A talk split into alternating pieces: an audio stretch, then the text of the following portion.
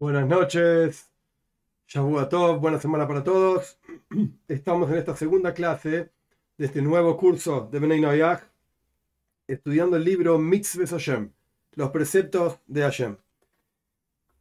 Estamos básicamente en la introducción del libro y en esta introducción vamos a estudiar hoy algunos conceptos muy generales y después un capítulo de un libro muy emblemático, interesante. Más adelante lo voy a leer. Vamos a ver cómo nos da el tiempo para, para estudiar todo esto. ¿De qué se trata este libro? Como vamos a ver hacia el final de lo que vamos a estudiar hoy, el autor mismo, un rabino contemporáneo básicamente, falleció en 1958, rabino Steib, él escribe que es importante tener todas las leyes de Benay como juntadas en un lugar. Interesante la teoría en general, esto no lo escribe él, lo, menciono yo para entender cómo funciona la, mente, digamos, de la toira. La teoría en general no es un libro que está estrictamente ordenado en donde todas las leyes de un mismo tema están en un mismo lugar. De hecho, esto es una de las grandes eh, novedades que trae el Rambam Maimónides, en donde él armó un libro, Mishneh Toira, así se llama, en donde todas las leyes están ordenadas según conjunto de leyes. Si uno lee el Talmud, en un lugar aparece una cosa, en otro lugar aparece otra cosa, y están conectadas, pero están en dos lugares tan diferentes que hay que saberse todo el Talmud para poder definir una ley determinada. Por eso son grandes sabios los que en la práctica se ocupan de definir leyes, no nosotros que somos gente común y corriente, etc. Entonces, al respecto de las leyes de Bnei Noyag, no hay Mishneh Torah, de hecho hay dos capítulos al final del libro del Rambam en donde él explica las leyes de Beninoyah, pero es muy escueto. Entonces, ni que hablar que a partir del Rambam, año 1100, hasta el día de hoy, hay montones de grandes rabinos y grandes genios que escribieron un montón de cosas. Entonces, este rabino se ocupó de poner un poco de orden a toda esta cuestión para agrupar las leyes de Bnei las ideas de Bnei Como yo mencioné en la introducción, y con esto termino mi introducción y empezamos con el texto, como yo mencioné en la introducción, esto que estamos estudiando es una especie de manuscrito, en donde, a pesar de que hay bastante orden, bastante claridad, no necesariamente todos los asuntos están trabajados y desarrollados en un lenguaje que sea sencillo.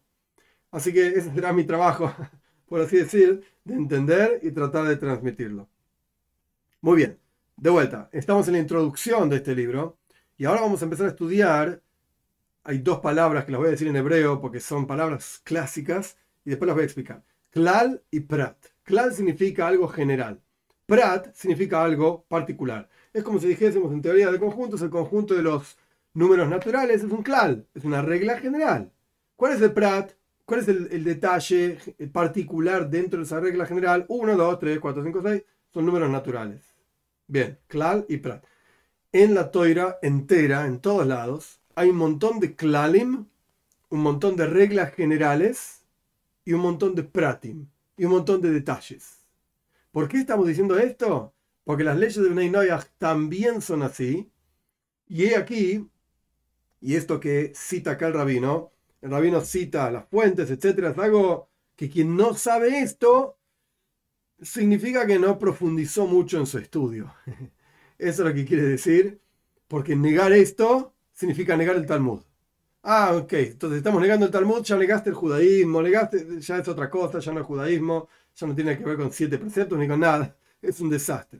Entonces, dentro de la ley de Benay Noyag hay Klaluprat, hay reglas generales y reglas particulares. ¿Y cuáles son? Vamos a estudiar.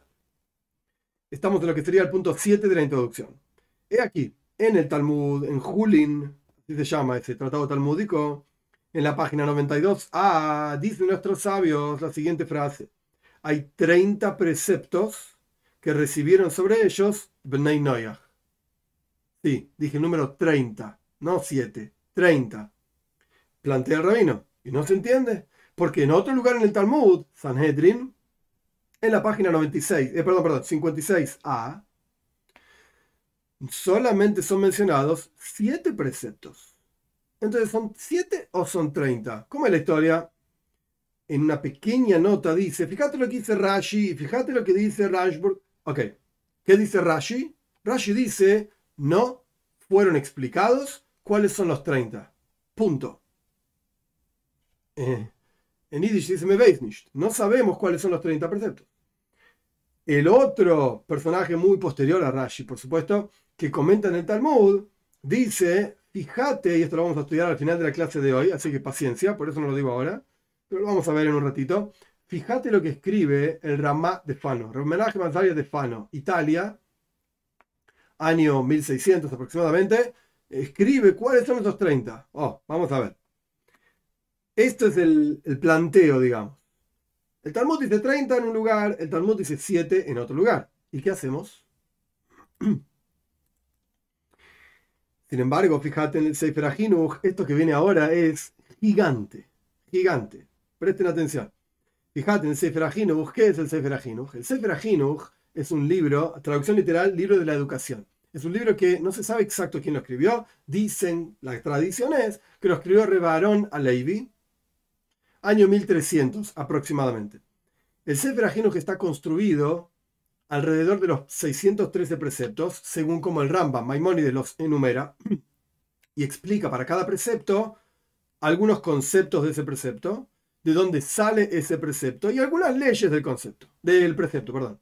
Ideas eh, de dónde sale y leyes, pero muy poquito, muy escueto, para avanzar, no es un libro muy grande, para avanzar en los 613 preceptos.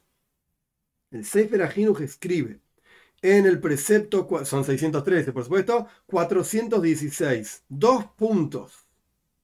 Presten atención. Y estamos hablando un libro aceptado por todo el pueblo de Israel. No hay nadie, nadie, ningún rabino que se precie de sí mismo, que pueda decir, ¿y a mí qué me importa que dice el Sefer Ajinuj? Ah, no, no, no. Momento. Estás saliéndote del camino. ¿Qué dice el Sefer En este contexto, oye, dice un montón de cosas. Pero acá, ¿qué dice? No te equivoques, mi hijo. Se llama el libro de la educación porque la tradición es que lo escribió para un hijo de él.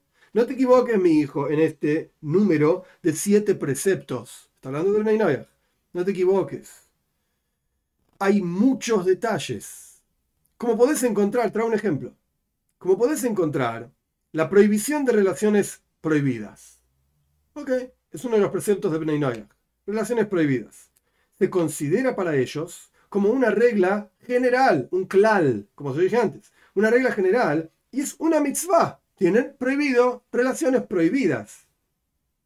Pero sin embargo, esta mitzvah tiene pratim, prat, tiene detalles. Por ejemplo, la prohibición de no tener relaciones con la madre, la prohibición de no tener relaciones con la hermana de parte de la madre, hasta aquí lo que dice el Seferajim.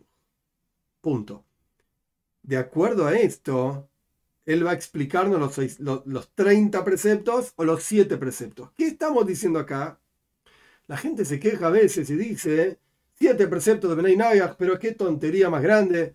Esto, ¿Este es todo el mensaje que el judaísmo tiene para, para el resto del mundo?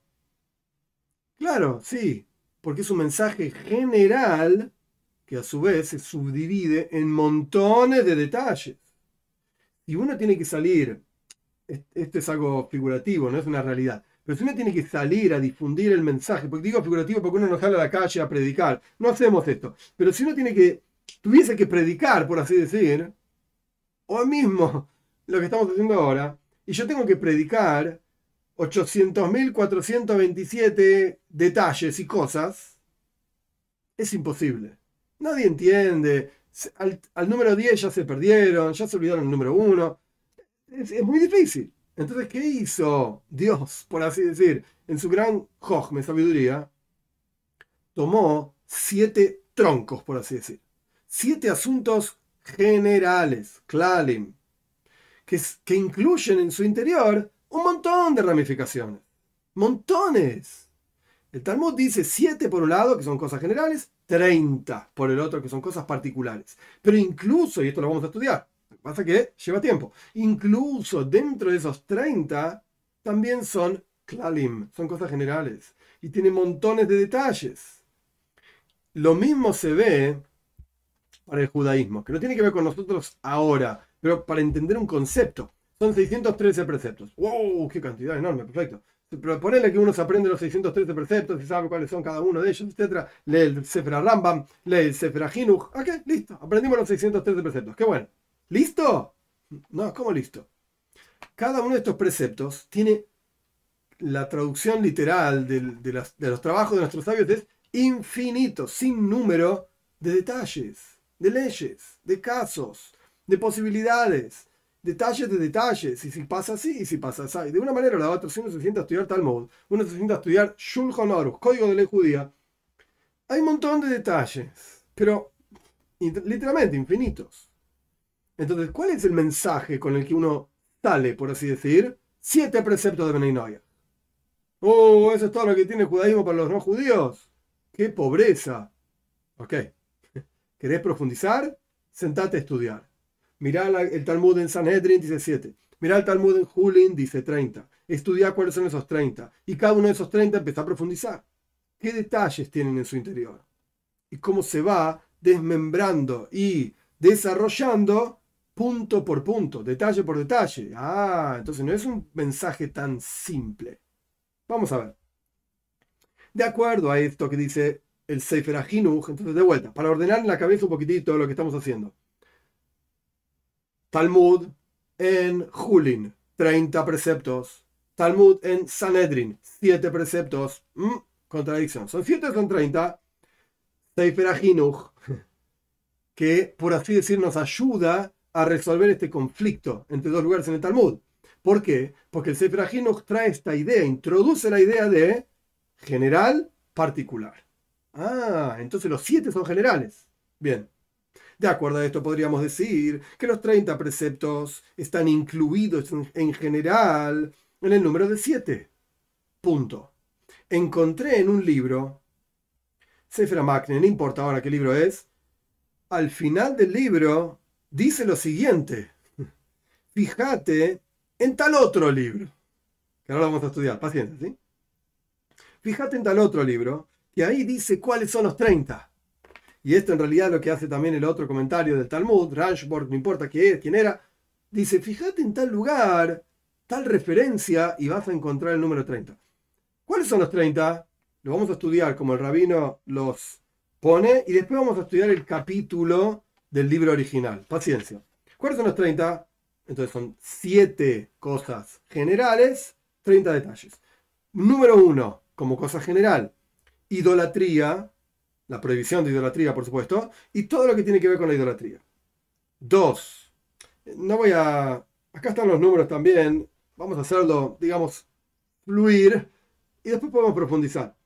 Dos, no hacer pasar tus hijos por el fuego. Esto era una idolatría que se llamaba Moiler. Ahora no voy a entrar en los detalles, de vuelta. Vamos a hacerlo más, que fluya más fácil. No se puede hacer brujería no se puede calcular tiempos como decir, hoy es un buen día para hacer esto, hoy no es un buen día para hacer esto, porque los dioses determinan tal o cual cosa. Prohibido. No se puede hacer nihush. Nihush también es como decir, por cuánto se me cayó el lápiz de la mano, esto, entonces no es un buen día para empezar tal cosa. No. O todo tipo de brujería, de diferentes formas. Acá son varias formas de idolatría que se pueden incluir en la idea, en la palabra, brujería. Pero se pueden traducir de diferentes maneras. Entonces lo digo en hebreo, a pesar de que no se entiende la palabra exacta, pero para que entiendan que son diferentes cosas. Lo que pasa es que es, se podría traducir todo como brujería. Keisam, Meoinen, Menajesh y Mehashev. El Rambam define cada una de estas cosas en las leyes de idolatría. Ahora no vamos a profundizar en esto. Siete este es otro tipo de brujería. Hover significa aquellos que eran encantadores de animales que lo usaban junto con una forma de idolatría. Oib es otra forma de idolatría que la gente consultaba a los muertos y consultaba espíritus. Y Doini es otra forma de idolatría, buscar a los muertos. He aquí tenés 10 preceptos. Entonces, idolatría, y esto se aplica también para los judíos, es interesante. Idolatría Ah, esta palabra idolatría, no hagas idolatría. Sí, está bien, pero la toira separa como cada uno de los... Como, porque dijimos que son 613 preceptos, buenísimo. ¿Cuáles son? Ok, sí, la idolatría es un asunto. Pero esa misma idolatría, la Torah misma la separa en preceptos independientes uno del otro. A pesar de que están todos incluidos en el concepto idolatría, pero son preceptos diferentes. Dos, las relaciones prohibidas y todo lo que tiene que ver con relaciones prohibidas. Ese fue el número 11, o sea, segunda mitzvah general, mitzvah número 11, relaciones prohibidas. 12, tener frutos, tener hijos. Interesante. 13, tener varios hijos. Y son dos preceptos positivos. incluso en Blaine hay preceptos positivos. Acá él trae una pequeña nota. Esto es para analizar, dice en la nota, de, a su propio libro. Esto es para analizar. Porque Pru Urbu, o sea, tener hijos y multiplicarse, no fue dicho para Bnei Sin embargo, encontramos las palabras de Rashi en el Talmud, en tal lugar, y Toysvis en tal otro lugar, y diferentes lugares, eh, y hay, hay, un, hay otro lugar, Sheiltes de Rabia Hoy, que ahí dice claramente que Bnei están obligados a tener hijos, entonces podemos discutir este asunto, pero sin duda, según una, serie de opiniones, que de vuelta, trajo varios acá. Em, Dijimos Rashi, dijimos Toysves, el Maharsha. Y lo va a explicar mucho más adelante. Él va a traer todas las fuentes. Hoy no lo vamos a estudiar. A medida que vayamos avanzando con el estudio, etc., lo podemos contabilizar como dos mitzvot. Tener hijos y tener varios. 14. La prohibición de, de homosexualidad. Incluso si se casaron hombre con hombre, con un documento de matrimonio. Aún así está prohibido igual. 15. Mezclar animales de diferentes tipos para que tenga, por ejemplo, caballo con burro para que salga la mula. Esto está prohibido. 16, esto lo dice el Rambam también, no es una novedad que él, que le está trayendo acá. 16, está prohibida la castración. 17, la mezcla de árboles. Y aquí tenés siete preceptos que están incluidos dentro del precepto general de relaciones prohibidas. Tercer precepto general, asesinato. Ok. Ese es el número 18. Número 19 incluido, es interesante cómo lo pone. Podemos profundizar en otro momento, ahora no. No se puede dar una cachetada a, un judío. Así está escrito acá. Loyal Israel. es como matar. ¿Por qué? No lo sé, podemos profundizar en otro momento, ahora no. Pero aquí tenés, junto con la idea de la mitzvah general de matar, hay otra más que está dentro de esa, misma categoría. Cuarta, la mitzvah general de no blasfemar, que es la número 20 de nuestra cuenta de 30. 21, hay que rendir honor a la Torá. Interesante. 22, estudiar la parte de la Torá que le corresponde a Bnei Noyach porque aquellos Bnei que estudian la parte de la Torah que les corresponde son como un sumo sacerdote. Entonces acá tenés tres preceptos dentro del precepto de no blasfemar. Quinto precepto general, robo, o sea, no se puede robar, que es el número 23 de nuestra cuenta. 24, no estudiar las partes de la Torah que son para el pueblo de Israel. Es como robar. Y acá tenés dos preceptos incluidos en uno. Sexto precepto general, dinim. Dinim significa, que es el número 25 de nuestra cuenta, establecer sistema de justicia para, perdón, para que el mundo funcione como corresponde. 26. Loy ishboisu. Esta es una que no le gusta a nadie. No tienen permitido cumplir el llaves. No descansar en llaves. Está prohibido. Es el número 26. Séptimo precepto general, que es el número 27 de nuestra cuenta de 30, está prohibido comer una parte de un animal vivo. 28. Está prohibido comer sangre de un animal vivo. Nota del rabino mismo. Esto hay que analizarlo. Porque de vuelta, el rabino está citando a otro que contó 30 y ahora él está diciendo, ok, yo cuento lo que vos decís, pero no estoy muy de acuerdo con todo lo que vos decís. Porque este número 28 de no comer sangre de un animal vivo el Talmud en Sanedrin dice que no es una prohibición para Bnei Entonces, ¿por qué el, libro original, que después lo vamos a estudiar, a propósito no estoy dando de muchos detalles, ¿por qué lo contabiliza como una mitzvah? Ok, esto hay que analizar. 50 y... Eh, perdón, esto está mal puesto. 29, está mal la letra. 29, no comer neveila. Neveila significa un animal que se murió solo. 30, no comer carne de un animal muerto. Y dice, fíjate más adelante, porque esto no es tan sencillo. Y aquí cuatro. Entonces tenés 30. y fíjate, bueno, en este lugar, y fíjate en el otro lugar, en otros libros donde habla del mismo asunto. Quiere decir que, sea como fuere, como contabilizamos eh, técnicamente hablando esos 30, si está de acuerdo con todo lo que dice, no está de acuerdo, ok, más allá de eso, claramente son siete cosas generales, troncos por así decir, con muchísimas ramas. Ok, avanzamos, siete. Ahora bien, está escrito Breishis, es en, el comienzo de la Torah, en el capítulo 18, el versículo 19 dice, porque lo aprecio, dice Dios sobre Abraham, lo aprecio porque él manda, indica, enseña a sus hijos y a su casa tras de él para cuidar el camino de Dios, para hacer tzedakah, que tzedakah se puede traducir como caridad, y mishpat, y justicia. Ok, este es el versículo. En el Talmud en Sanedrin, en 56b, ahí aprendemos de la palabra Vaitzav, Vaitzav significa y mandó, que Dios le mandó al primer hombre, que se refiere a la ley, las leyes de Dinim, o sea, establecer un sistema de justicias. Ahora bien, de justicia. Ahora bien, por cuanto sobre Abraham está escrito que Yetzave, que la raíz de la palabra en hebreo es dos letras, Tzadik Vov, Tzav, orden, como mitzvah, que es una orden. Sobre Abraham está escrito que Abraham ordenaba sobre el primer hombre está escrito que Dios le ordenaba a él. Mm, entonces hay una conexión entre la orden a Abraham, o la orden que Abraham daba, mejor dicho, y la orden a Dios, al primer hombre, perdón. Si es así, podemos decir que todos los asuntos de Abraham no se aplicaban solamente a Abraham, sino que a todos los Bnei Si es así, entonces, Bnei tienen que hacerse de acá.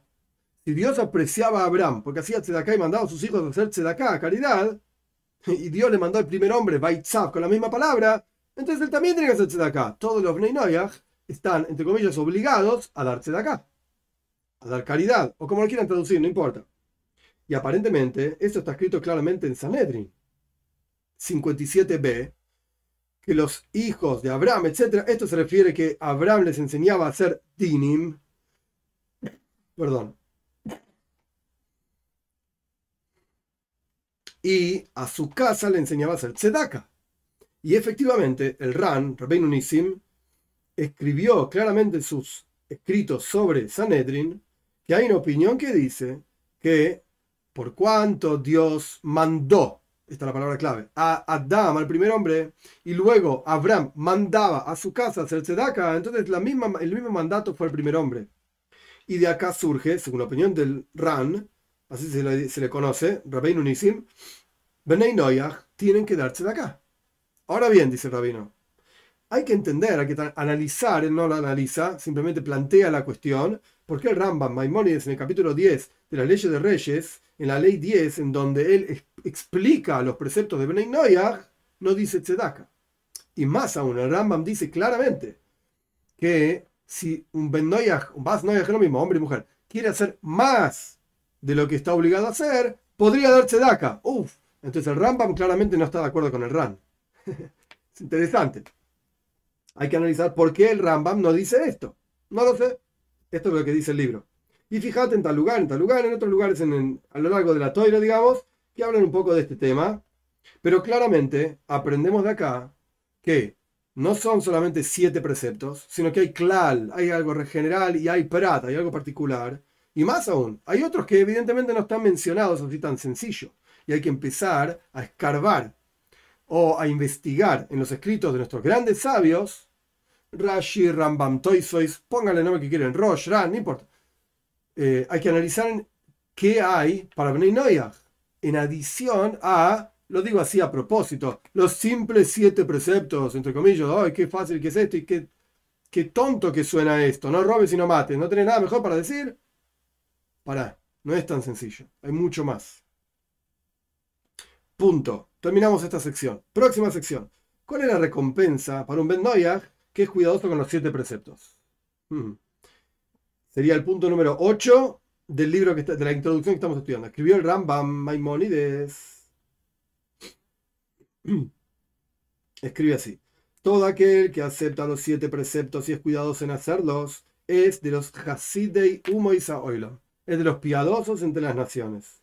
Y tiene una porción en el mundo por venir siempre y cuando la acepte los acepte estos siete preceptos y los haga porque, o sea, por causa de que Dios mandó estos preceptos en la Torah.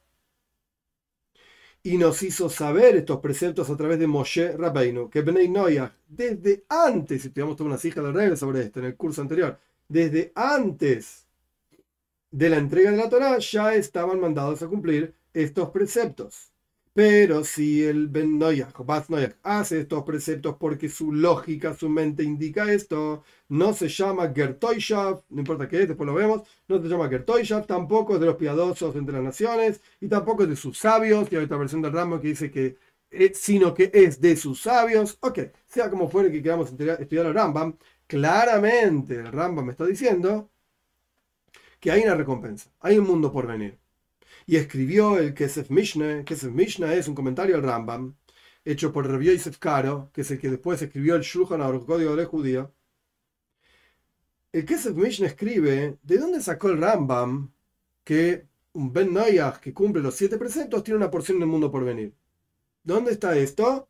El Kesef Mishnah explica, esto lo, es su propia lógica. Es algo que salió del Rambam, no está en ningún lado. Paréntesis, no es lo que está escrito en el libro, aparece en el Zoyar también, ahora no recuerdo el lugar exacto, pero aparece en el Zoyar que está en Medrash Rus, me parece, bueno, hay que buscarlo. Pero en otro, en otro video está la fuente también. Ok, hay que buscarlo. En el Zoyar está escrito que, de vuelta, Medrash Rus, pero hay que buscar exactamente dónde está, la página. En el Zoyar está escrito que hay un Gan Eden, un paraíso para Bnei Noyach, distinto del paraíso que hay para los judíos. Ahí no explica cuál es la diferencia. No dice nada de esto. Lo único que dice es que hay otro, eso es todo. Pero de acuerdo a ese Zoyar y de acuerdo a lo que está diciendo el Rambam acá, claramente hay un mundo por venir para venir Noyah. Ahora de vuelta. Kesef Mishnah escribe, esto no, por así decirlo, inventó el Rambam. Es su propia lógica. Sin embargo, continúa el libro. Encontramos así en el Midrash, que está traído al final, en el libro, perdón, todo el de Sabram. Esto lo que dice el Midrash. Dice Rabbi Yehuda, los piadosos entre las naciones escuchamos, escuchamos perdón, que tienen una porción en el, mundo, por venir. Pero los sabios entre las naciones no sabemos. Esto es lo dice Midrash. ¿Qué es un piadoso entre las naciones? Es aquel que acepta los siete preceptos porque están escritos en la Torá. Y los sabios entre las naciones es una persona que cumple estos preceptos porque su lógica indica así. Su lógica indica así. Paréntesis. Esto que escribe el Kesef Mishnah, que yo lo dije claramente así, sencillo, de dónde sacó el Rambam que los, eh, los piadosos entre las naciones tienen posición en el mundo por venir, esto es su invento, por así decirlo, de Kesef Mishnah, se puede entender un poco diferente también. Se puede entender que de dónde sacó el Rambam que Bnei deben aceptar sus preceptos porque Moshe dijo y Dios mandó en la Torah. Ah, dice es Mishnah. Esto lo inventó él. Ok, de vuelta, ya estudiamos sobre este asunto en el curso anterior, una charla entera del Rebe sobre este asunto. Avanzamos. En el libro Mikrei Dardekei, debe estar mal escrito acá, en Parshas Bejukoisa, yo no tengo este libro, está escrito que la, la, fuente de las palabras del Rambam es de este Midrash. Solo que, solo que ahí terminó el Rambam diciendo que un Ben Noya que acepta los preceptos porque su lógica indica, no es de los piadosos entre las naciones y tampoco de sus sabios. Y hay que tratar de entender, porque el Midrash suena que sí es un sabio, pero no es un piadoso. Y si a mí, si, no tuviese dudas, escribe el libro, interesante, el Rebe dice algo muy parecido. Si no tuviese dudas, yo diría claramente que hay un error en el texto del Rambam. El texto del Rambam decía no es el que acepta los siete preceptos, porque su lógica así indica, no es de los piadosos entre las naciones, sino que es de sus sabios. Y en hebreo es muy parecida la palabra. En lugar de decir veloi, son tres letras, vav, lamet, alef, meja, de sus sabios, es elo, alef, lamet, alef, elo, de meja, sino que es de sus sabios. Suena muy parecido, en castellano no, pero en hebreo sí. Continuamos, 9.9. Entonces, evidentemente hay una recompensa para Benenoia. Punto 9. Hay que analizar hoy en día que no aceptamos Gertoisha. Ahora es el momento para explicar, antes yo lo dije y no lo expliqué. ¿Qué es un Gertoisha? La, palabra ger se utiliza para converso. Toishav significa asentado. En la época en que el pueblo de Israel estaba efectivamente asentado en la tierra de Israel y había un Beis ya había un templo y se contabilizaban los años como corresponden, no importa ahora los detalles de esto. Shemitah, Yoibel, ciclo de 7 años, ciclo de 50 años.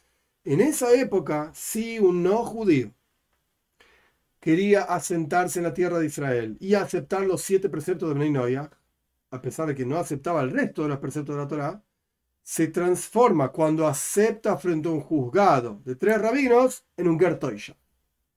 En una persona no judía asentada en la tierra de Israel y el resto de la sociedad judía, por así decir, tenía obligado a ayudar a esta persona, sostener a esta persona, si le faltaba algo, dárselo, etcétera, etcétera.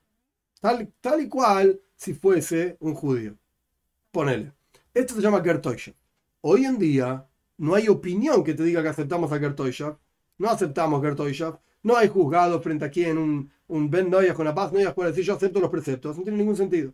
¿Hay quienes te emiten un certificado? Sí, ya hablamos de esto también. ¿El certificado ese vale algo? No.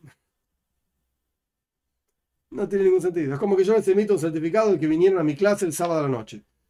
Y vale algo, sirve para algo, y si se lo mostraste al rabino de no sé dónde que estuve en la clase de Tubia el sábado a la noche, se va a morir de risa. ¿Y quién es Tubia? ¿Y a mí qué me importa que estuviste en la clase de Tubia el sábado a la noche? ¿Qué prueba ese certificado? No, prueba que soy un buen tipo, en serio. No prueba nada. Pero yo dije que estuve y dije que acepté. No tiene absolutamente ningún... No es vinculante, no tiene ningún poder, ninguna importancia de nada. Absolutamente nada. No prueba nada, ni no, ni no desprueba tampoco nada. Y menos si te cobran por hacer ese certificado. Hoy ve. no pagues para hacer cualquier cosa. Hoy en día no aceptamos Gertoya. Esa es la alajá, esa es la ley. Entonces, inventar, instituir algo, ¿de qué estás instituyendo? Que un no judío se presentó frente a tres rabinos y dijo: Yo acepto los siete preceptos. Más del todo, le van a decir los rabinos, que te vaya bien. ¿Qué quieres que haga? Aceptaste, aceptalo. ¿Qué quieres que haga? Ok, esto es Gertoy. Ahora continuamos con el texto, es interesante. Hay que analizar, hoy en día no aceptamos Gertoyshav. Entonces, un no judío que cumple los siete preceptos, ¿es un piadoso entre las naciones o no? Porque era piadoso entre las naciones según el texto de Rambam, se aceptaba como Gertoyshav. Pero hoy no hay esto. Por cuanto, es interesante la idea, por cuanto no puede por un problema técnico. ¿Cuál es el problema técnico? No están todos los judíos en la tierra de Israel, no hay templo construido, no hay juzgados Sanhedrin, yo qué sé. Entonces no es culpa del no judío que no puede ser un Gertoisha. Ponele, simplemente como hipótesis, para explicar lo que está escribiendo el texto. Como hipótesis. Ponele que yo quiero aceptar un no judío X, viene Juan, lo que sea, y quiere aceptar los, siete preceptos, y quiere presentarse frente a un juzgado. Y el juzgado dice, pero no, nosotros no tenemos ningún poder. ¿Qué culpa tiene Juan o María, cualquiera? ¿Qué culpa tiene que los judíos no lo quieren aceptar como Gertoisha? Él no tiene la culpa. Yo quiero, yo quiero ser un buen tipo. Pero los judíos dicen que yo no puedo hacer nada con esto. O sea, no puedo aceptar, no puedo comprometerme. ¿Qué culpa tengo yo que no puedo comprometerme? Por eso pierdo por eso no puedo ser un piadoso, no puedo ser llamado piadoso, no puedo sentirme un piadoso, porque ustedes judíos no me quieren aceptar. ¿Qué culpa tengo yo? Soy un buen tipo y va a hacer el bien. Entonces, ahora volvemos al texto, se va a entender, un poco mejor. Por cuánto no puede ser recibido, porque de vuelta no estamos todos en el Israel, no hay Beis no hay templo, no hay juzgados, Sanedrin, yo qué sé. Podríamos decir tranquilamente que el no judío es un piadoso, efectivamente, sin ninguna duda, pero fue forzado, digamos, por una situación que se escapa a sus manos y fue impuesta sobre él, ok, no lo recibimos, pero no deja de ser un piadoso. No deja de ser un piadoso. Y fíjate en tal un libro, en tal otro libro, que menciona tal cosa. Menciona que busques acá y allá, él dice la fuente donde sacó esta idea. Sea como fuere, interesante la idea. Nunca lo había escrito así. La persona tiene que aceptar para sí mismo, para tener claro en su propia mente que yo quiero aceptar estos siete preceptos. Interesante. Es una, una cosa intermedia. Es una cosa intermedia. Y que los acepta, ahora explico eso. Y que los acepta porque así está escrito en la Torá del pueblo de Israel. Entonces, tenemos acá dos extremos. Extremo número uno. Yo quiero hacer un Gartoisha. Voy a ir al Sanedrin, a los 71 ancianos, en el Beis Hamikdash, en el templo, y voy a recibir. No hay nada de esto, lo siento mucho. Esto no hago nada. Ese es el otro extremo. No hago nada. Los acepto, pero. Ok, no, tengo, no puedo probar nada. Acá él propone un camino intermedio. Vos solo, sola, en tu casa, entiendo yo de esta manera, ¿sí? Aceptalo, verbalizalo en tu propia vida para que vos lo tengas claro. Y vos sepas, yo estoy cumpliendo esto, estos siete preceptos, porque esto es lo que Dios le dijo a Moshe en el monte Sinai, esto es lo que está escrito en la Torah. Punto. ¿Necesitas ir a tres rabinos? No. ¿No vas a hacer nada? Él propone. No, tampoco. Hace esto por lo menos. Es interesante la idea. 10. Fíjate en el comentario Be'er Goila, en el, en el Shulchan Aruch, en el código de la judía, en Kosher Mishpat, en tal lugar, si quieren, simplemente te lo digo para que si alguien lo quiere buscar, que lo pueda buscar.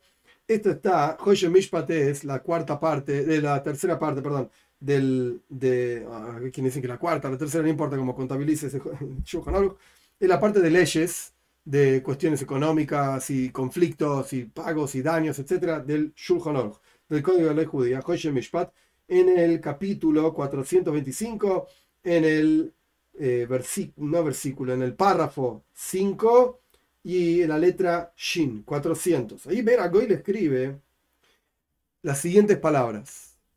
Estos no judíos, entre quienes nosotros, el pueblo de Israel, vivimos, y estamos exiliados en la sombra de ellos y esparcidos en el mundo entre ellos, todos estos no judíos que andan dando vueltas por acá, ellos tienen fe en que el mundo fue creado por Dios. Esto se dice en hebreo Hidusha Oilam. Y que el pueblo de Israel salió de Egipto. Y creen también en los fundamentos del judaísmo. Esto está. Por lo tanto, no solamente que no está prohibido salvarlos, sino que todo lo contrario. Estamos obligados a rezar por ellos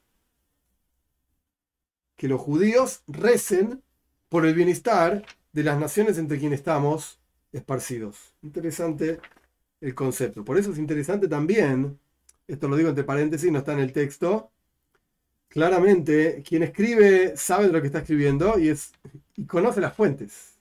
Es interesante aprender de quien conozca las fuentes y pueda citar las fuentes y pueda decir esto sale de tal lugar, esto sale y pueda decir también, a mí me parece esto, yo entiendo así. Puedo estar equivocado y sí, ¿qué quieres que haga? Entonces, para, para poder juntar todas estas ideas en un texto y plantearlas, pues tenés que conocer las fuentes. Quien no estudió este comentario, que para que tengan una idea de lo que estamos hablando, la gente no sabe ni qué es Vera Goila. Vera Goila es un comentario al Shulchan Aruch, al código de la judía, que es minúsculo, muy chiquitito. ¿Dónde está? Si tenés la página, digamos un rectángulo que es una página del Shulchan Aruch, está arriba, chiquitito, con letras muy chiquititas, Vera Goila. ¿Cuál es el trabajo del Vera Goila? Decir cuáles son las fuentes que son citadas en el texto adentro. Esto sale del Talmud en tal lugar, esto sale del Talmud en tal lugar, del Rambam acá, esto, lo otro. Ese es el trabajo, ese es el comentario de Vera Goila se estudia, digamos, por dentro el a para decir, ah, este dice así, esto dice así, como si fuese Rashi, como si fuese Toysface. No. Cuando uno estudia un texto, el texto del Shuhanat, el código de la judía, y quiere saber, uy, ¿este dónde estaba? Porque lo quiero ver dónde está escrito. Oh, ahí vas a la arriba en la página, ver a te dice, esto está en tal lugar, en tal página. Ah, gracias. Él, Rabino Steif, nos está citando los pocos lugares, son pocos realmente, donde el Vera Goila, además de decir una fuente, yo qué sé, Yute Beis, yo qué sé, tal lugar en escribe sus palabras. Oh, no es solamente un, indicador de fuentes, una flechita, a tal lugar, tal lugar, tal lugar. Mira tal libro, tal página, tal libro, tal página.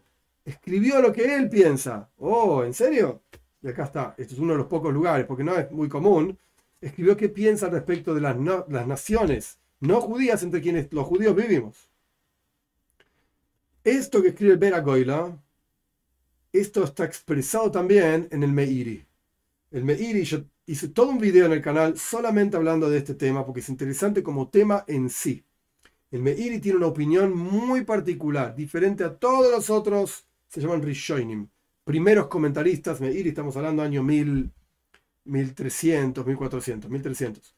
El Meiri escribe que todo lo que el Talmud dice sobre los no judíos, y que son esto y que son aquello, y hay tratado talmúdico entero, se llamaba Dara, sobre idolatría y habla de no judíos, etc. Todo eso se aplicaba a los no judíos de la época talmúdica, que eran idólatras, paganos, mala gente, etc. Pero no se aplica a los no judíos de hoy en día. Y después el Meiri escribe, y en varios lugares, que cada mitzvah, cada asunto, por así decir, que el Talmud dice sobre los no judíos, tenés que analizar si está hablando de los no judíos de la antigüedad o de los no judíos de hoy en día. No es lo mismo. Eso es lo que escribe el Meiri. Y hay una discusión enorme alrededor del Meiri. Si esto lo escribió porque realmente opina así, si esto lo escribió para que la censura no le censure sus libros, nadie sabe. Pero esto es lo que escribe el Meiri, sin duda. Y de vuelta, recomiendo, hay un video entero que habla sobre este tema del Meiri. Es, este comentario, Beragoy le está diciendo algo muy similar a lo que dice el Meiri, muy parecido. Muy parecido. Y le agrega más eh, lógica porque estos no judíos, entre quienes vivimos, no habla de idolatría. Es interesante. Dice, ¿son idólatras o no son idólatras? Porque ahí podemos discutir si el cristianismo es idolatría, si el Islam es idolatría, hay opiniones que dicen que sí, el Rambam dice que no, pero hay opiniones que dicen que el Islam también es idolatría. Que idolatran una piedra que está en la Meca. Ok, podemos discutir el tema. Pero sea como fuere, no pasa por ahí la cosa, sino que pasa por, porque ellos creen en los fundamentos del judaísmo. La salida de Egipto, que, hay un Dios, que, eh, que, Dios creó el mundo. Es interesante como, como concepto. Avanzamos. 11. Y está escrito en el Sefer Hasidim, otro libro famoso, famoso, Rabbi Yehuda Hosid. Está escrito en el Sefer Hasidim en el capítulo 4, eh, 328, que un no judío, diligente, cuidadoso con los siete preceptos que fueron enviados o mandados a los Bnei Noyaj, cuídate, el Sefer Hasidim está escrito para judíos, cuídate, le dice al judío, de que cuando se equivoca, por ejemplo, que te da un vuelto que está mal, tenés prohibido quedártelo tenés que devolverle el vuelto mal. No le faltes el respeto. escuchen estas palabras, son muy interesantes. Sino que tenés que respetarlo más que a un judío que no estudia Torah. Son palabras fortísimas. No es común y no van a encontrar esto escrito en todos lados. Y no van a encontrar, esto se necesita un, un grande como este rabino que estamos estudiando para recoger de diferentes lugares este tipo de conceptos que están esparcidos en los textos de nuestros sabios.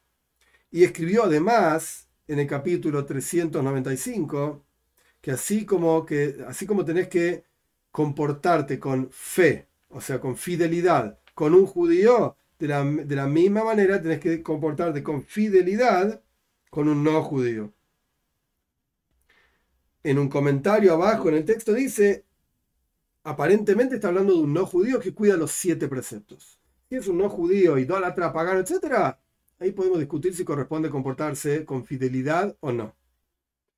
12. Y fíjate lo que dice Pirkei de Rabbi Eliezer en el capítulo, otro Midrash, en el capítulo 34. Ahí dice que todo no judío que te diga, no hay dos dioses, hay uno solo, todo los judío que te que sienta y piense esto, yo le doy vida en el mundo por venir. Eso es lo que dice el Pirkei de la Eliezer. Entonces, ¿qué más decir? ¿Que el Rambam no tiene fuente de dónde sacó que los no judíos tienen mundo por venir? Claro que tienen. Y el Yalkut, otro Midrash, dice que en el futuro Dios va a legar el mundo por venir a los piadosos entre las naciones, que son como Koyanim, como sacerdotes para Dios. Es interesante la expresión sacerdotes para Dios. Acá hace una referencia a otro libro que se llama Cifra, que es muy interesante. Les voy a leer, salimos un cachito de acá porque él hace referencia a este libro. Esto está, para los que lo quieran buscar, no es fácil, no está en español en ningún lado. Pero esto es Cifra, así se llama el Midrash, en Parshas Ahar y Mois, en el capítulo 13. Dice así. El, la Toira dice justamente que hace, que el hombre, así dice, hace las mitzvot, cumple las mitzvot. Rabbi Irmi solía decir, esto está en parte de esto está en el Talmud también, en Sanedrin. Rabbi Irmi solía decir, ¿de dónde sabes que incluso un no judío que cumple la Torá es como un sumo sacerdote? Porque el versículo dice que las hará el hombre y vivirá con ellas. Y también está escrito, esta es la Torá del hombre en el en Shmuel, el segundo libro de Shmuel, el versículo 7, perdón, capítulo 7, versículo 19, dice, esta es la Torah del hombre, y, dice el nombre de Dios ahí. Y la Torah no dice, esto es lo que decía Rabbi Irmio, la Torah no dice la Torah de los Koyanim, Levim e Israel, sacerdotes, levitas y el pueblo, el resto del pueblo judío. No está escrito esto, sino que es la Torah del hombre. Y así está escrito también en Ishayahu, el, el capítulo 26, versículo 2, abran las puertas y que no dice que vengan Koyanim, Levim, Israelim. No, sino que dice, abra las puertas y que venga, traducción literal de las palabras en hebreo, que venga el pueblo justo que cuida la fe. Hmm, ¿Quién es el pueblo justo? ¿Por qué no dice judíos? Esto que decía Rabbi Irmio. Y también está escrito, este es el portal para Dios, en los Salmos 118, el versículo 20, y ahí no dice, Koyanim Levim Israel, sino que dice, Tzadikim Yoboy de Hashem, este es el portal para Dios, los justos que entren en ella. ¿Y quiénes son los justos? ¿Solamente los judíos? Rabbi me decía que no. Otro lugar más está escrito que canten, etcétera, en el Salmo 33, 1. Y no dice que cante, ¿quién tiene que cantar? Koyanim, Levim, Israel. No. Dice que cante Tzadikim que canten los justos. Continuamos. Y también está escrito, Rabbi Irmia.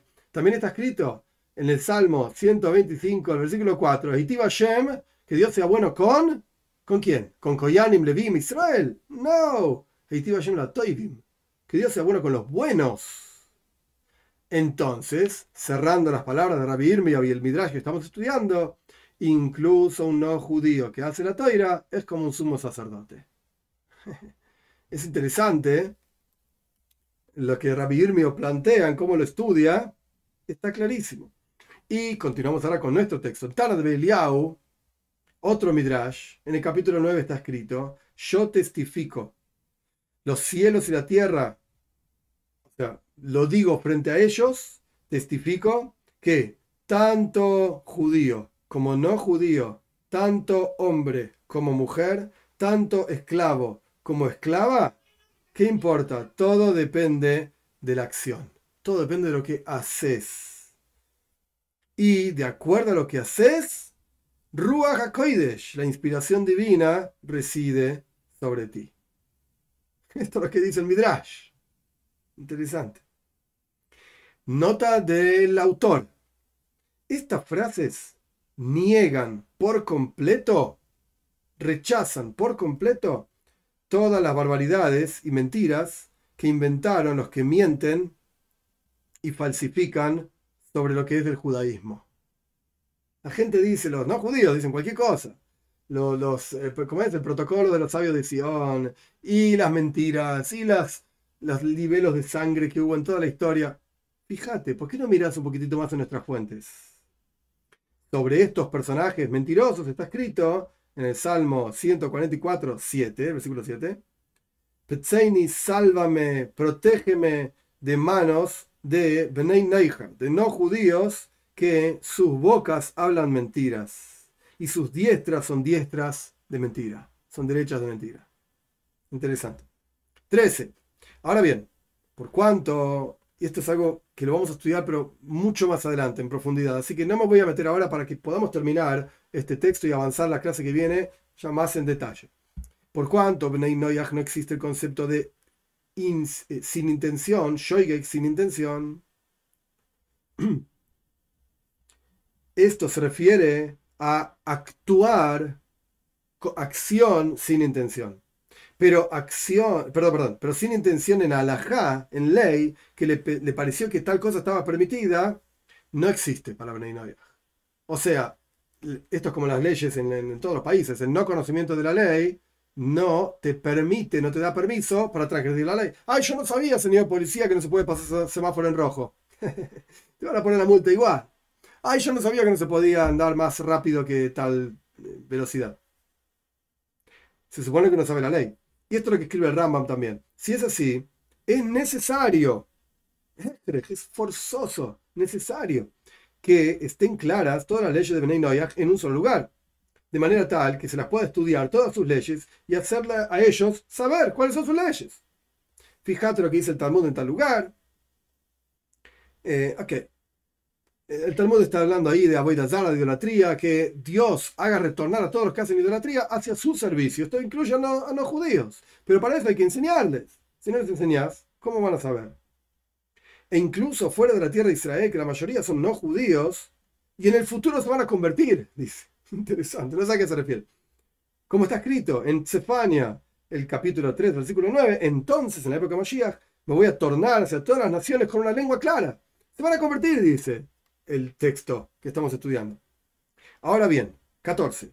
Un judío tiene, está advertido de que no puede hacer tropezar a un no judío en una prohibición del no judío.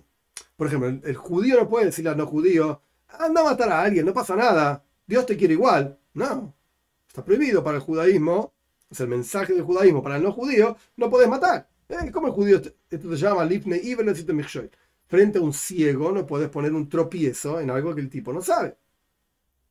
Como está explicado claramente en el Talmud, que el judío no puede darle de comer al no judío parte de un animal vivo. Porque el no judío tiene, el no judío también, pero el no judío tiene prohibido comer parte de un animal vivo. Si, vos se lo, estás, dando, lo estás haciendo tropezar. Igual el tipo no sabe que no lo puede comer, va sí, toma, comételo. Está prohibido. Para el judío, ahora está hablando del judío, es una prohibición para el judío. Y si es así, es importante para los judíos también que sepan cuáles son las leyes de Bnei Noyach para poder guiar y orientar a los no judíos en qué es lo que tienen que hacer y qué es lo que no tienen que hacer para que ellos no se tropiecen con sus leyes. Este es el final de la introducción. Lo que viene ahora es, el rabino, el autor, copió el texto del de homenaje Mazaria de Fano, en la ciudad de Fano, etcétera, en Italia, en el capítulo 21 de su libro. Es un libro muy complejo, Asara Mahamara se llama 10 frases, es un libro largo, Kabbalah, complejísimo, complejísimo. Pero ahí en el capítulo 21 él escribe esos 30 preceptos que mencionamos anteriormente. Leerlo entero llevaría mucho tiempo, me parece. Hmm. Estoy pensando si lo leemos o vamos a las preguntas y lo salteamos. Pero bueno, vamos a leerlo fast, rápido. Así nadie se queja que no lo quiero hacer. Ok, capítulo 21 de vuelta, el concepto central de lo que vamos a estudiar acá lo vimos en esta misma clase. Son los 30 preceptos que se eh, ramifican, digamos, de los 7 preceptos. Vamos. Ahora no debe, de vuelta, es complejo el texto porque él escribía difícil, ¿ok? No es que yo lo estoy haciendo difícil, es un texto difícil. Vamos a hacer lo mejor posible. No ahora es el momento de avergonzarse, de avergonzarse, Jacob. Cuando veas que tus hijos están eh, exiliados en Egipto, que nos hace sufrir al pueblo de Israel y a la tierra de Israel, porque la Shina, la presencia de Dios, cayó junto con ellos para soplar las eh, espinas de la rosa aquí abajo y reunir a todos los dispersos del pueblo de Israel, ¿acaso esto no se refiere a todas las chispas de Kedusha, de santidad, no voy a explicar todos los detalles, de vuelta. Todas las chispas de santidad que quedaron hasta ahora, junto con la serpiente dentro de su casa, por así decir, y a través de el cura Barzel. Es una cosa de hierro donde se funde oro para purificarlo. Se pegotean a la casa de Jacob, a los judíos, de aquellos que no tienen que ver con nosotros. O sea, está hablando de los no judíos, se pegotean, digamos, a los judíos. Y no. Ok, es, es, muy raro el texto, por eso, no se pongan nerviosos. Y no retornaron y no fueron juzgados con los primeros decretos, con el decreto del río, de que había que echar a los judíos al río, a los niños en, en Egipto, etc. Y tampoco fueron peinados para emblanquecerlos como la medida que es mencionada más adelante, sino que en el diluvio y en la torre de Babel se apagó la, la brasa de fuego de ellos sin chuva. ¿Qué está diciendo? Hay un montón de no judíos en todos lados y los judíos están esparcidos entre los no judíos. Y ¿sabes qué? Hay un montón de gente que quiere escuchar el mensaje del judaísmo y que no fueron redimidos y no, no se les dio la oportunidad tampoco.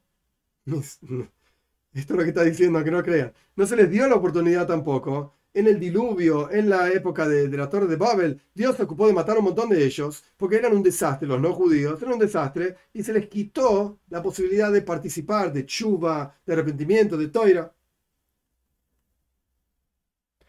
Y aquí vamos a acercarlos a nuestro Padre que está en los cielos,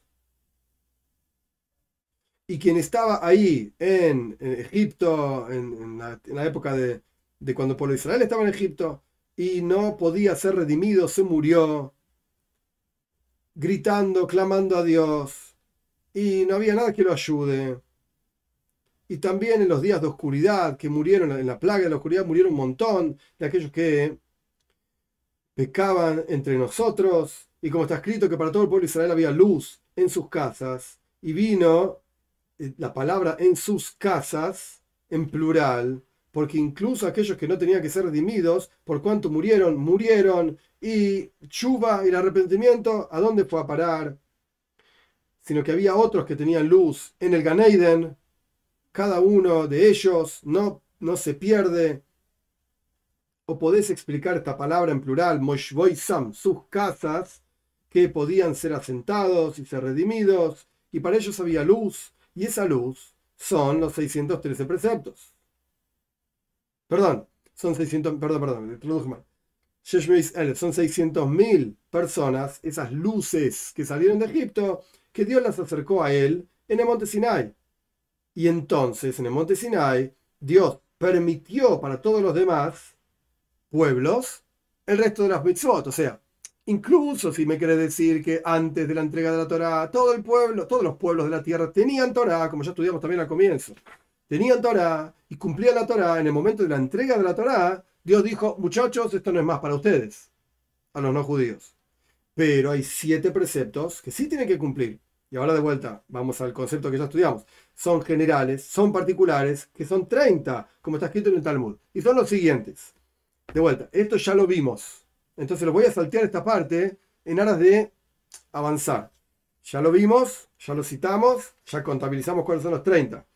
Vamos al último párrafo. El, número, el, primer precepto es idolatría con todo lo que lleva. Segundo precepto, relaciones prohibidas con todo lo que lleva. Tercer precepto, asesinato con todo lo que lleva.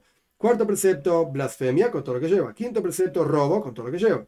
Sexto precepto, justicia con todo lo que lleva. Y ahora empezamos el párrafo final. Séptimo precepto, no comer parte de un animal vivo con todo lo que lleva ese precepto. He aquí, tenés 30.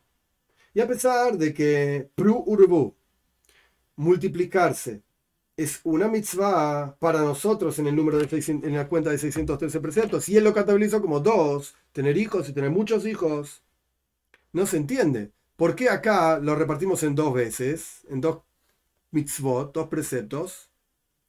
Y él responde, no aprendemos de la Torah de Moishe, o sea, para el pueblo de Israel, a la Torah de Benay No me mezcles. Una cosa es lo que los judíos tienen que hacer y otra cosa es lo que los no judíos tienen que hacer. Otra posibilidad, Prurbu es efectivamente un solo precepto, multiplicarse y tener hijos. Para los no judíos también.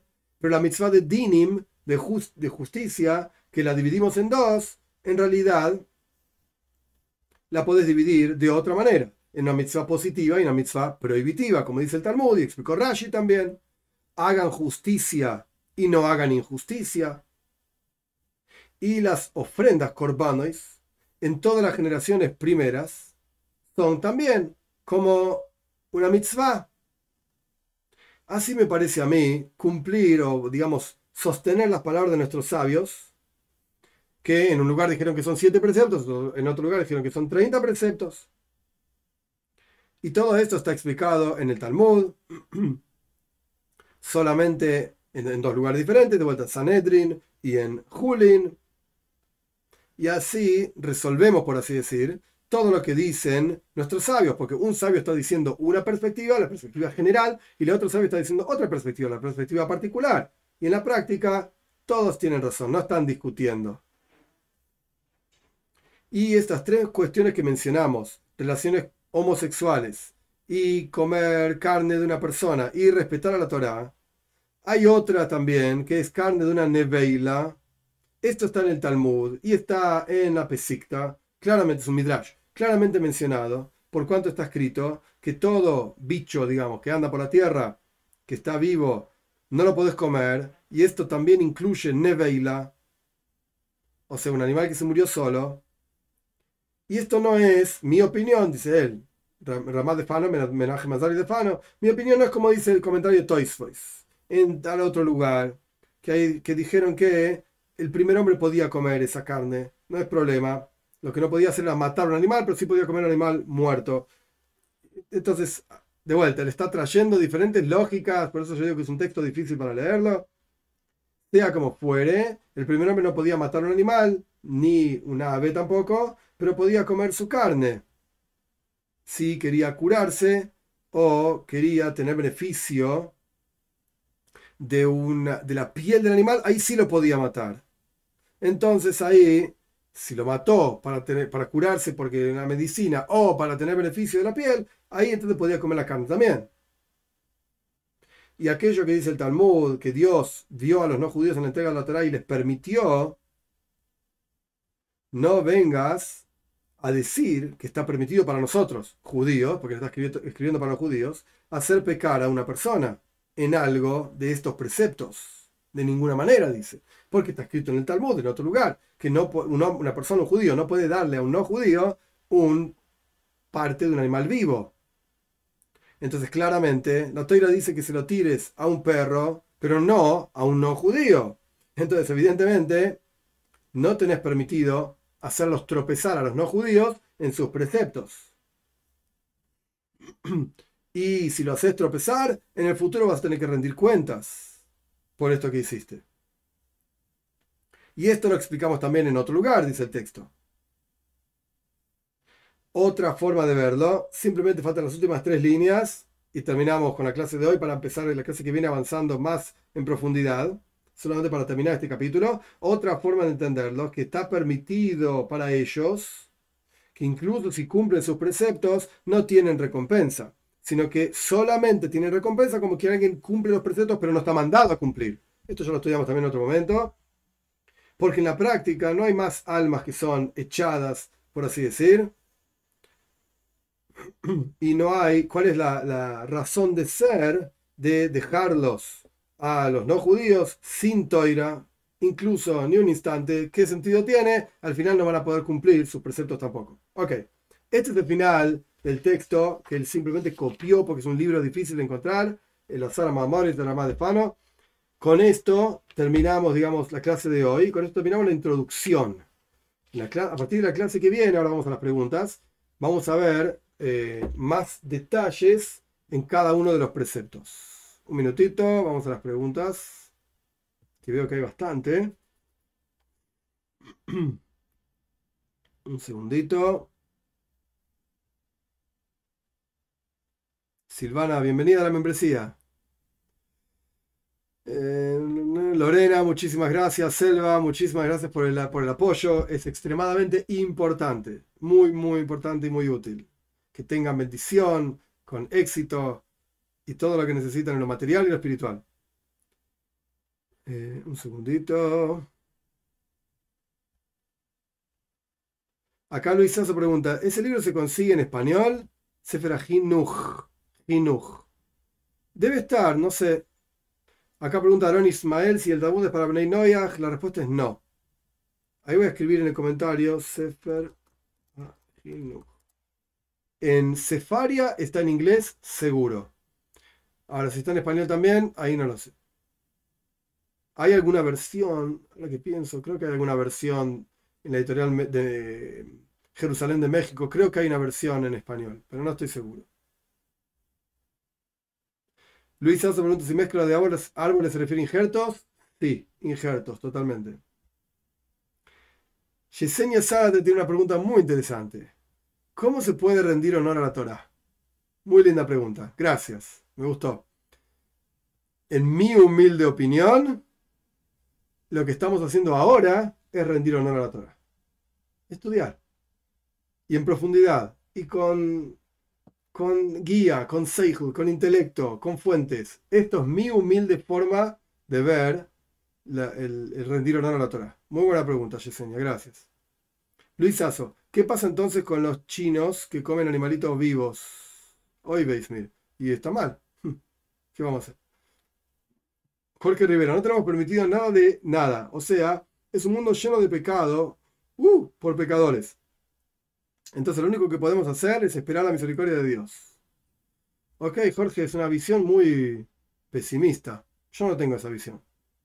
Julio 92a, Rabbi Yehuda dice, ok, estos son los 30 individuos justos entre las naciones del mundo, en cuyo mérito las naciones del mundo continúan existiendo. ¿Hay 30 tzadikim entre las naciones? Ok, si me preguntás que yo enumere cuáles son los 30, no lo sé, pero eso es lo que dice el Talmud. El Eterno no dice el Eterno no prohibió matar a los animales, sino no comer un animal mientras esté vivo. Ok, pero son diferentes etapas en el precepto. Dios en principio le permitió al primer hombre, y esto es una discusión, matar animales, después le permitió a Noyag. Entonces simplemente hay que entender el contexto, es una historia que estamos relatando, digamos. Eh, perdón, Esteban Neri, oh, acompañándonos, perfecto. ¿Tenemos prohibido castrar animales porque tenemos prohibido cortar una parte de un animal para comerlo? No, no, no, no, no. La prohibición de castración es una prohibición de castración, aunque no te lo vayas a comer. Es importante la pregunta de Heshman, sí. Dlishi Vega. Ah, leí que no se pueden ni matar ni moscas, menos hormigas, etc. Ok, acá eh, esto ya es más profundo. Si se puede matar moscas y hormigas o no, em, es más complejo. Lógicamente, sí, se pueden matar. Empezamos a profundizar en Kabbalah y, no sé, y, la globalización y el efecto mariposa. Uh, empezamos a volar por los aires y no sé. Ahí ya podemos discutirlo. Luis Sasso, ¿debe diezmar un Bnei Si quiere, sí, no está obligado, para nada. Pero darse de acá no es lo mismo que diezmar, no está obligado al número diezmo, 10%.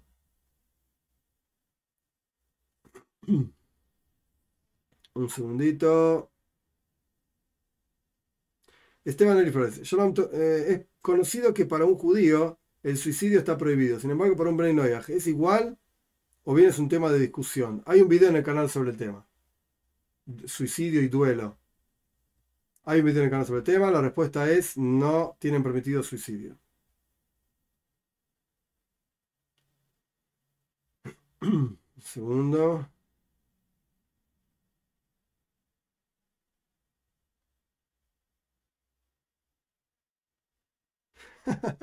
Selva tiene un comentario gracioso, pero no sé qué quiso decir.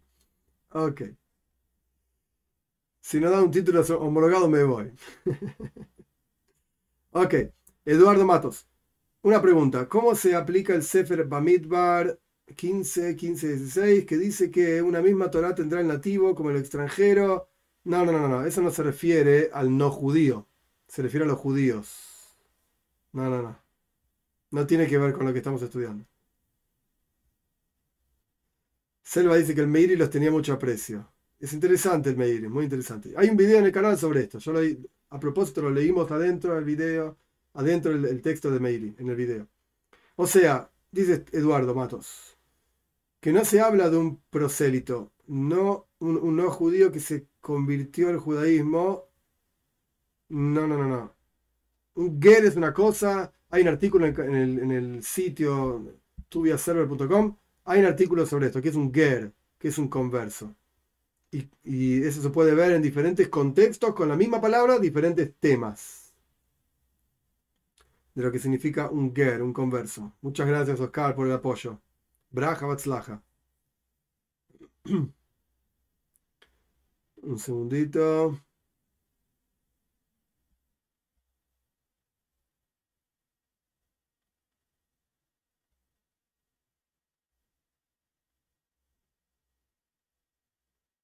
Es importante ser no ágida. Claro que sí, Elisa. Muy importante.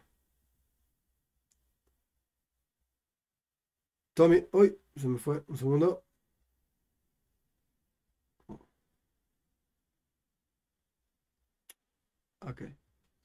En relación, dice Tommy Salguero, en relación al respeto de los judíos hacia el no judío, ¿cómo podemos reconocernos entre nosotros, los justos de las naciones? Cualquiera podría decir que es Benei Noyach, que nos da seguridad.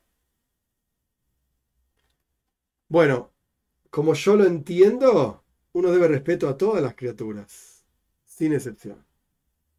Si, esta, si uno conoce a la persona y ve que está en un nivel más elevado que un no judío común, por llamarlo de alguna manera, y los preceptos y la Torah y Moshe, etc., pues se le debe más precepto todavía.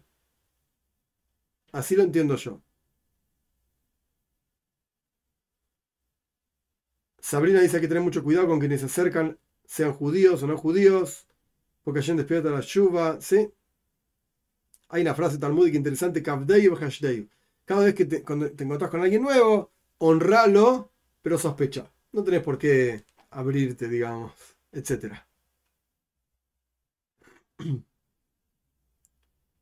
Baruch Hashem, David, esta clase ha dado claridad que debe seguir siendo Bnei Noyach. Baruch Hashem.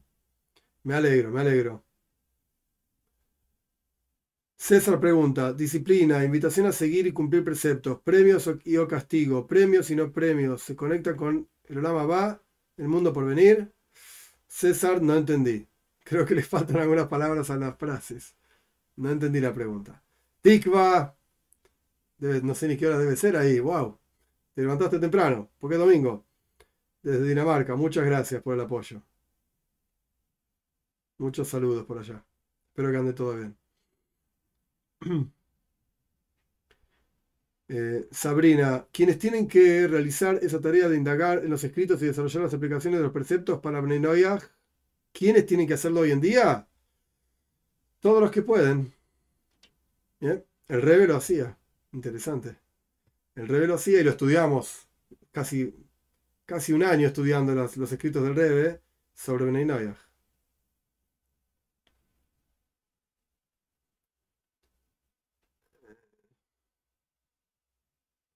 A, ver allá la pregunta sobre. Sobre Malkitzedek, ¿dónde está? Se me mueve el indicador de dónde estoy cada vez que alguien me pone un mensaje. Sobre Malkitzedek. Si él fue Ben Noyach, ya que estuvo con Abraham, sí era Shem. Shem, hijo de Noyach. Esa es la tradición nuestra. C. Alba, en cuestión de negocios, ¿está prohibido venderle a los no judíos especies que no tengan escamas y aletas? No, no está prohibido. Está totalmente permitido. César Mashiach Now, seguro, sin duda. Heshbon Nefesh, los que le enseñan Kabbalah a los Bnei aunque sea rabino, ¿también rendirán cuentas? La pregunta es muy buena y solamente, eh, obvio, la respuesta es sí, es obvia. Está bien la pregunta igual, pero la respuesta es sí. Y un detalle interesante que estos personajes no se dan cuenta, que citan al Meiri, Meiri, Meiri, para enseñarle a los Bnei Noyach cualquier cosa, y el Meiri dice claramente en sus comentarios en Hagiga, Talmud Hagiga 13a ah, o b, no me acuerdo, está prohibido enseñarle secretos de la Torah a un Ben Lo dice el Meiri. Entonces, ¿de qué estamos hablando? Citamos al Meiri cuando nos conviene y lo dejamos al Meiri encajonado, como bien dice, guardado, oculto, cuando no nos conviene. Por favor.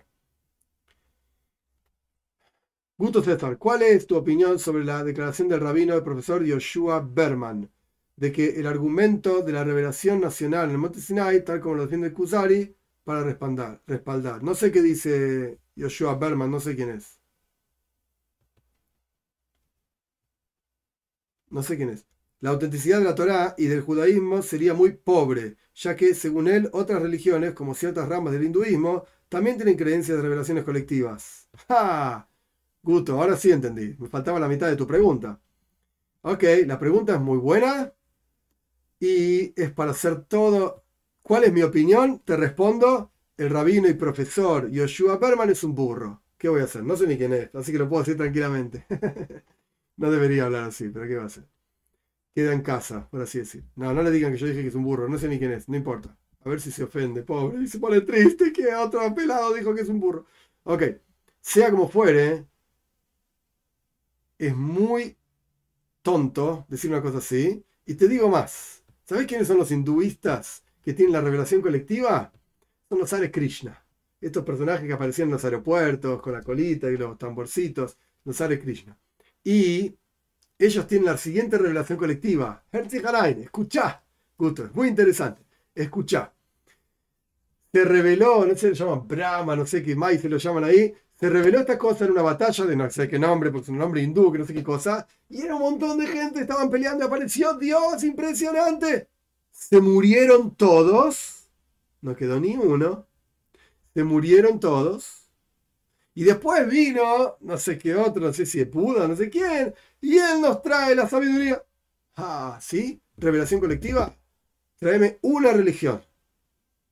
Con la fuente, con el libro, que tenga revelación colectiva tal y cual o del mismo tipo que el pueblo judío. No hay ni una. ¿Cuál, ¿Cuál, es el tipo de revelación colectiva del pueblo judío? Tres millones de personas, por lo menos. Hombres, mujeres y niños, todos vieron a Dios. ¿Se murieron todos juntos? Y después vino otro y dijo que eso pasó. No. Se lo transmitieron a sus hijos. Y sus hijos a sus hijos. Y así sucesivamente. No hay una religión en toda la tierra que tenga un relato igual. No hay ni una. Pero la pregunta Guto igual es buena. La pregunta es buena y es para hacer una charla sobre el tema. Blineider sin compromiso es para charlar el tema. Es interesante. Es interesante.